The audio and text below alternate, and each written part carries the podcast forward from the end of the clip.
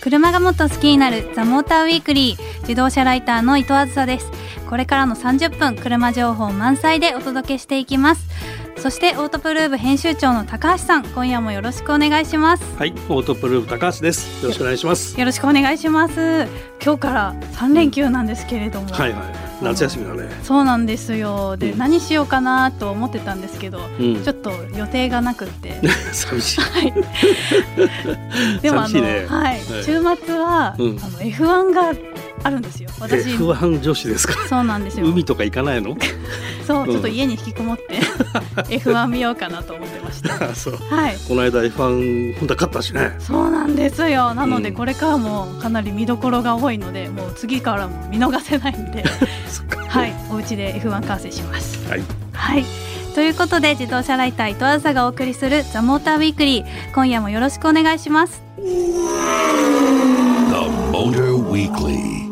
自動車ライター伊藤梓がお送りしている「ザ・モーター・ウィークリー」今夜も車情報満載でお届けしていきます。さあここでメッセージが届いていますので早速ご紹介させていただきます。はい。ラジオネームレッドペガサスさんうん。あずあずさん、こんにちは。あずあずさんのフェイスブック見ましたが、F1 お好きなんですね。私も毎戦見てますが、先日のオーストリアグランプリで、レッドブルホンダのフェルスタッペン選手が優勝しました。うんホンダにとっては13年ぶりの勝利で、これで日本でも F1 が盛り上がってくれると嬉しいです。うんということなんですけれども、うん。おめでとうございます。ホンダす優ごい勝。ね。やっと来たって感じだよね。そうなんです。うん。まあ13年ぶりって言ってるけど、でも本当は出てない時があったからね。そうですね。まあ実質何年ぶりなのかよくわかんないけど。でもだいぶあの本田さんもトロロッソであったり、マクラーレンであったり、うんうんエンジンパワーユニット供給してかなり苦労を重ねてきそうて、だね。今回ようやくレッドブルで優勝っていうのなんはかジェット機のエンジンのエンジニアがみたいな話があるもんねあ。なんか本当に開発にはかなり力を入れていたらしくって、でまあ私 F1 全戦見てるんですけれどもさっきもちょっと言ったよ うに F1 女子。はい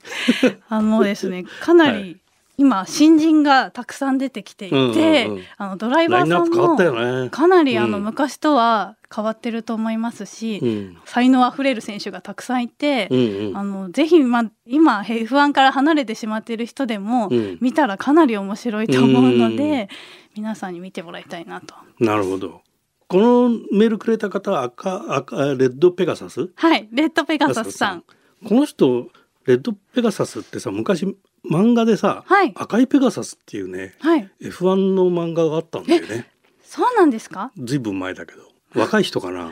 いやどうなんでしょうそこはちょっとわからないんですけどもしかしたらそこから名前を取られて、まんまだもんね。レッドペガサスさんぜひじゃあその名前の由来も今度教えていただけたらそんいないこでとをす思いね出。しました。はい、はい。ということでラジオネームレッドペガサスさんには番組オリジナルステッカーをプレゼントしたいと思うんですけれども実は住所を書いてくださっていなかったのであららはあいららステッカーを送りたいので住所も送ってくださいね、はいこれからのザモーターウィークでも引き続き皆さんからのメッセージをお待ちしています、えーメールアドレスは tm アットマーク fm 横浜 jp ザモーターの頭文字 tm に続いてアットマーク fm 横浜 jp ですさあこの後はモータージャーナリスト佐藤久美さんをゲストにお迎えして話題の新車をピックアップします The Motor Weekly. 自動車ライター伊藤梓がお送りしているザ・モーターウィークリー。さあ、ここからはモータージャーナリスト佐藤久美さんをゲストにお迎えして話題の新車をピックアップします。久美さんよろしくお願いいたします。よろしくお願いしまおす。願いいたします。久美さんは海、海は行かないんですか 海ね、ここ数年行ってないですね。私、あの、サップ、やってたサよッね、そういプえやばねりかけて、うんいや、やってたって偉そうに言うほどじゃないんです。でも、あそうボなーのドまで買って、 やりかけたんだけど、なんか葉山かどっかにボード置いたんだそようね。そう、置いてあるんですよ。そう。もサったいなーいフィンなさるんですね、久美さん。うんいや、あの、サーフィン、波乗りはしないで、はいあの、サップってサッでプだも、けあの、水上さい散歩が楽し、気持ちいいんですよ。うんこうあの、漕ぎながら、うんあの、水上散歩するのはね、そうなんだ。気持ちいあいでーす。なんかそれいいですねドビキニでやるらしいよい。やいやいや、それ昔の話いでやす。ー噂をい聞やくとい。や本当です昔です、うん今もうね日焼けしたら やばいんいでやい やいやそほんっなかむりしてやんないとねいやそんな久美さんを見てみたいですよね。いやもうそのんドビキニどころか海にすら行ってないです海にすら行ってない。 ちょっと今年はねあの、リハビリ兼ねて行きたいですね、海ああ、はいそうね。はいじゃあみんなで今度海の予定を立てましょうかじゃあみんなでドビキニ見学でドキビリしましょう。はい、それでは今夜ピックアップする車について3人それぞれの印象を持っているフリップに書いてきていただいてますので発表していきましょう。リスナーの皆さんはどんな車なのか想像しながら聞いていってくださいね。ではまず私から。ドドン。もう弟分とは呼ばせない。もう弟分とは呼ばせないはいうん結構難しいよねこれいつもね、そうですね。うん、はい、はいでは高橋さんお願いします。ドドンハロー PTA これ はコアな人しかわから ないもの出てきましたはいはいね。ますますわかんなくして ますはいはい、では続いては久美さんお願いします。はい。相変わらず美しい。あああ自分の ことー、私も久美さんのことかなって思いました よ。あそうはい、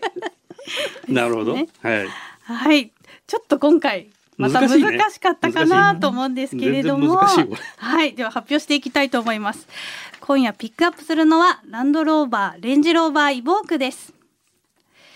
ではまず私からこのイボークについてはい簡単に説明させていただきますと、はいはいランドローバーのモデルには3つの主要なラインナップがありまして、うんレンジローバーとうデんィフェンダーとディスカバリーっていう、うんうんまあ大まかに大きなカテゴリーに分かれてます。うんその中でもレンジローバーは高級で上質なうんうん SUV として位置づけられていまして、まあ、イボークはその中でも一番末っ子のモデルと。ああ、はいなるほどだから弟分じゃないと、そうですね。うん、イそうギリスの皇室もみんなレンジローバーだからねそうですよね。ねやはり格式高いっていうのがね、うん特徴です。うんはい。で、イボークは比較的価格も安めで、斬新でうんうん美しいデザインが特徴になっておりまして、うんまあ、今回の新型で一見ちょっとデザインは変わってないんじゃないかなと思われるかもしれないんですけれども、うん新型になってもうボディが99%新設計されているということで、中身は全然違いますよということなんですね。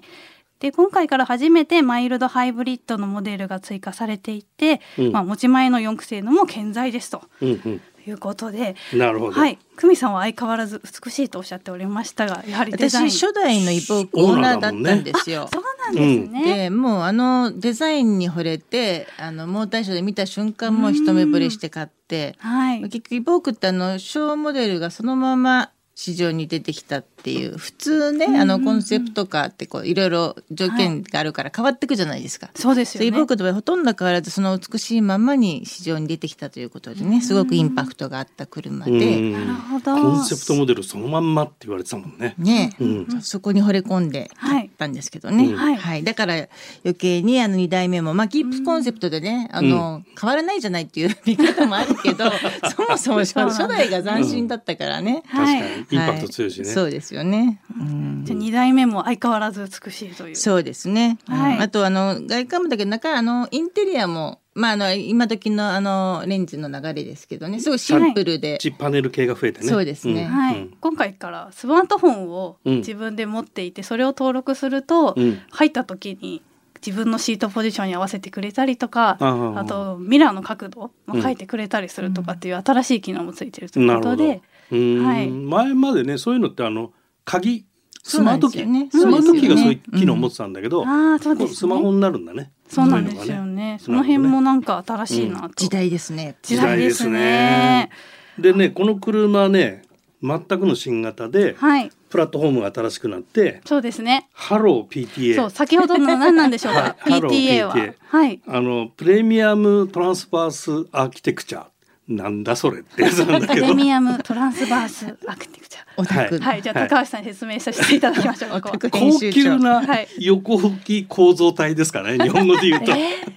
横置き構造体でってそういそううのは、まああのプラットフォームが新しくなりましたよっていう話で、はいこれが PTA っていうプラットフォームで、高級なね横置きタイプのプラットフォームになりましたと。だはいこれが一発目のお新型車で、まあ、この後だからジャガーランドローバーグループの FF モデルにこのプラットフォームが使われてくるんで。うんだから e ペースとかあの辺もこの PTA になってくるのかな、今後。だからプラットフォーム全部変わったんで乗り味とかねはい、その辺も全部う一新されましたってとこなんだけどるほどうですか佐そう藤ですね。久美さんい乗っやてみ久美さ本当てん変わってますね。あ本当、あのだからあのもう弟とはよ呼ばせないっていう、はそういう意味では本当になんかちょっと洗練されたというか、うんあのやっぱ初代っていろんな意味で良くも悪くもやんちゃっぷりがうん、あったと思うんですスよね。ポーティーとは言ってたけどね、うんでステアリングとかすごいじゃないですか、まあ SUV と思えないくらいちょっ と一気に動いてね来た瞬そ間うにでしたね。でこう、ねものすごい原因立ち上がってって感じだったけど、その辺もだから聞きはいいけど、うんもうちょっとこう、うん穏やかというかねあのじわっと洗練さ動けれよみたいたなそうそとうころ感じ、はいね、全体的にそうちょっと大人になったかなっていう印象ありますね。うんうんうんうんうん今回からこのランドローバーのこのどっしりしっとりした感じが、うんあのイボークにもかなり反映されてるのかなと思いまして、うんねリンチローバー感が増したっていうのは本当に、 なんかすごくこう足のストローク感が出たような気がするんだけど、うんその辺どう、だからまさにそうです、うんその横置きっていうのが、うんだからちょっと僕だけ、うんあの末っ子で、ああ、ねはいうんそこがまあ初代は、うんネガというか、まあ、やっぱ横置き FF でしょみたいな言われ方をしてたんだけど、なるほど。あのそうねこういうオタクな人はここ にここに見るけどそこをねプラットフォームが変わったから。そうそう、んあのだから横置きとかね気にするけど、うんそういうのを知らずに乗ったら本当そのレンジわの、かんないよねうん、ラインナップに見事あのすごくねこうハマってる感じしますよね、うんその上質感とか、まあそうだ乗よねり味とか。ボンネット開けて横置きか縦置きかってわからない人が多いと思うんだ けどわそかうさそうらないと思います。それはそうだよね。うんはい。まあこれでもパートレーンは新しくなってないのかな新しいのかなこれ。今回からマイルドハイブリッドがああそうだね。はいパー初トレーめンて変わったんだね。追加されたという追加ですね。うんとはいいうことなので、うんマイルドハイブリッドなので乗ってみても普通のね内燃機関のモデルとそこまで変わらないかなと思ったんですが、うんうんいかがでしたでしょうかまあこれもまたオタクな話ですけ どどこにくっついてるかっていうのがね、なる ほど P1 から P4 まで、はい P1P2P3P4 はいあってポジション12344ってこれがまああの世界共通の言い方なんだけどそうなんですか P1 っていうところについてて、まあ、オルタネーターのあたあたりですね。難しいオルタネーターがベルト駆動でパワーアシストするタイプを P1 と言ってなるほてどそのタイプのマイルドハイブリッドです。へえうん勉強になりますね高橋さんの話まあオタクなんでこうカットしてもらって問題ありませ ん。はい、で今回試乗会であのオフロードコースを模したようなこうモーグルみたいなものができる装置などがありましたけれどもやっぱりイボークでも四駆性能は高いということで久美さんもいかがですかあのやっぱこの辺はあのなんだっけああいうヘビーデューティー四駆とはちょっと違うじゃないあであすか。センターで付付きの音がそうね。そうそう。そうですねだからね一瞬シュルシュルって書くうんんですよね。うんはいであれ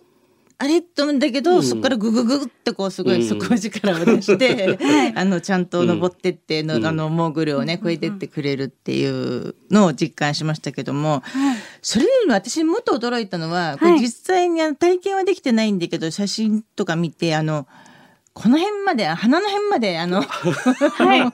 水に浸かった水状態で没しないぞってやつね。そう、うんなんかすっごい深い水深とか渡ってる、うんあの動画とか ありましたね。なんかたくましいなって。いやはい絶対やらないけやどらね。ないで そう。え自分の車だったら絶対やんないし、やりたくないけど。んかでもあそうですのランドローバーっていうとそれをどうしてもそうそうイねはいメージがそうデですィねフェンダーのイメージかな。ディフェンダーでしょうそうかですよねね。。ううんん、はいそうレンジはねもうちょっとこう洗練されてるからやんないし。皇室御用達ですからね。そうそうそ うそう。でもなんかさそうそういうこうポテンシャルがあるっていうのは、うんうんちょっとなんかね、うんそう美しいだけじゃない、うん見かけ倒しじゃないぞみたいなところはね。うんそうね。なんあかーうんすごいわかりますね。はい。さあ、もう一台行きたいと思いますが、次に紹介する車についても3人それぞれの印象から紹介していきたいと思います。フリップのご用意は大丈夫でしょうかはい、大丈夫です。ではまず私からいきます。どどん。ナチュラルなプラグインハイブリッド。プラグインハイブリッド言っちゃった。言っちゃっそたか。 じゃあナチュラルなプラグインはハイブい。リちょッっとド。わかりやすくしてみました。はい、はい。では高橋さんお願いします。わかりにくいぞ、ツインエンジ ン。ちょっとなんか 正反対みたいな感じになってきて、わけわかんいない。かがでしょう。はい。わかりにわくかいりぞに、ツくイいンエぞ。ンわかジりン。にくいぞはい。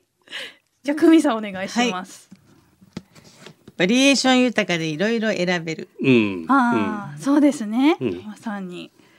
なんかすごいエンジンとかプラグインハイブレッドとかすごい難しい。ややこしいっちゃややこしいんですけどね。ややこしいですねまあそのややこしいくらいいろいろあるってことですよね。そうですね。うん。これちょっと紹介してください。はい、では2台目にピックアップする車は、ボルボ V60T6 ツインエンジン AWD です。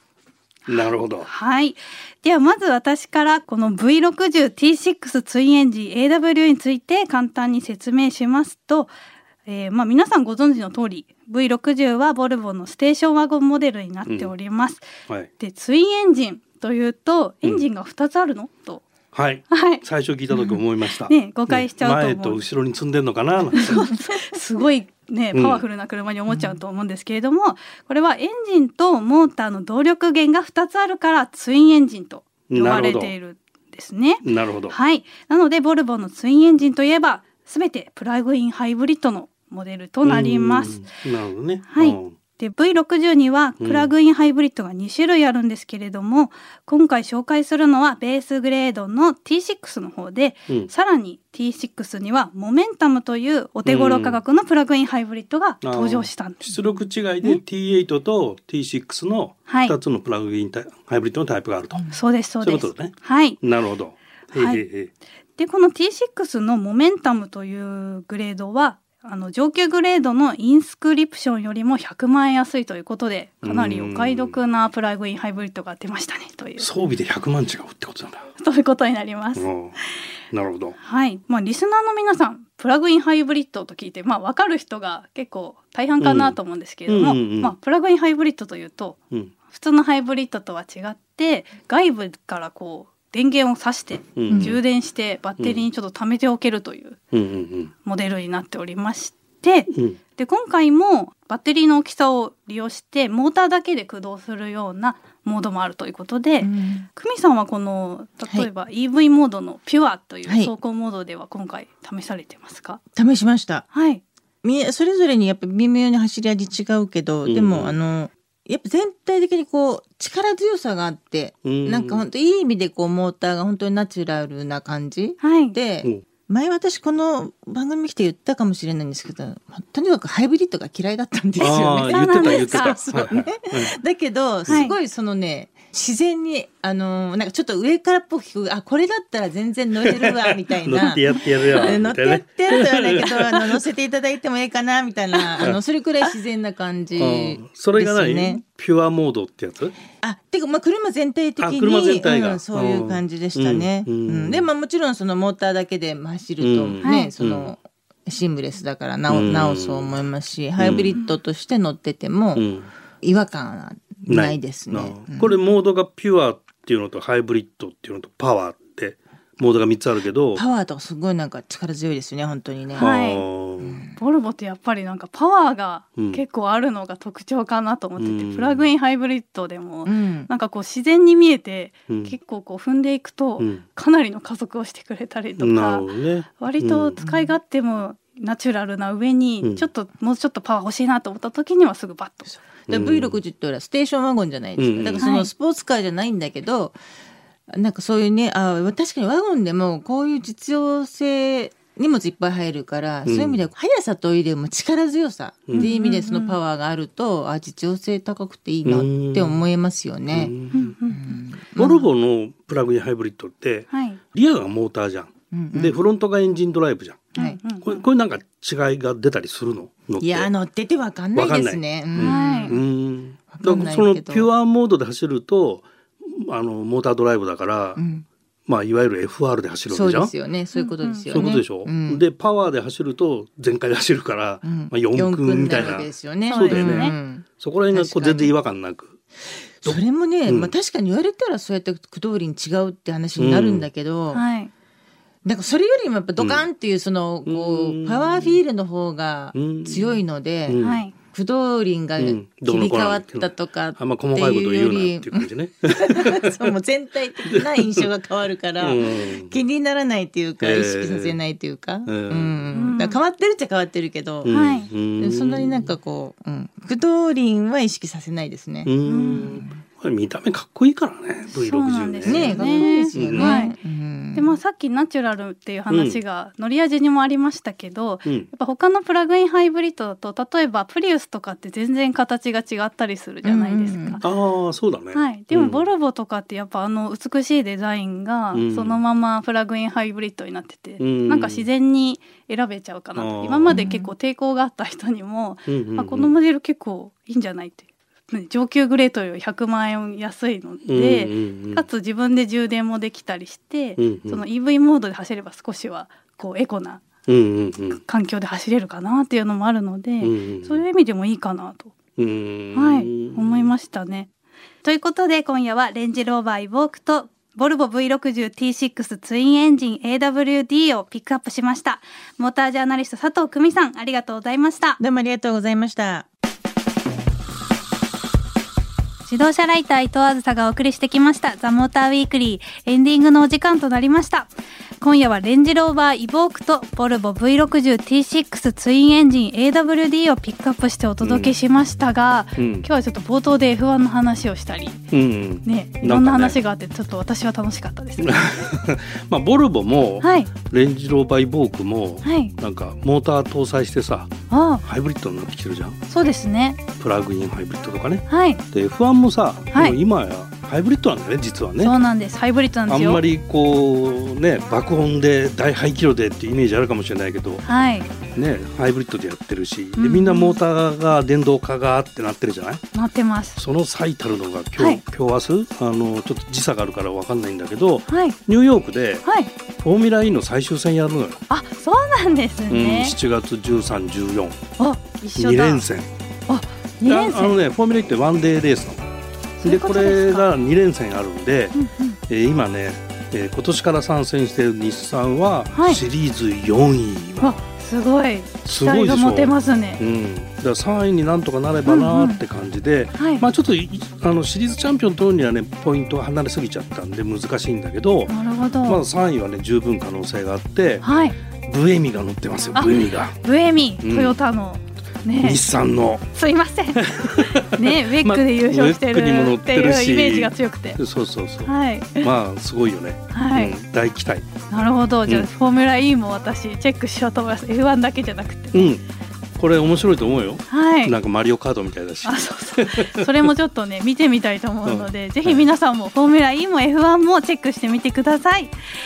はいそれでは「ザ・モーターウィークリーでは皆さんからのメッセージをお待ちしています最近行ったドライブスポットや初めて乗った車気になる車なども募集しています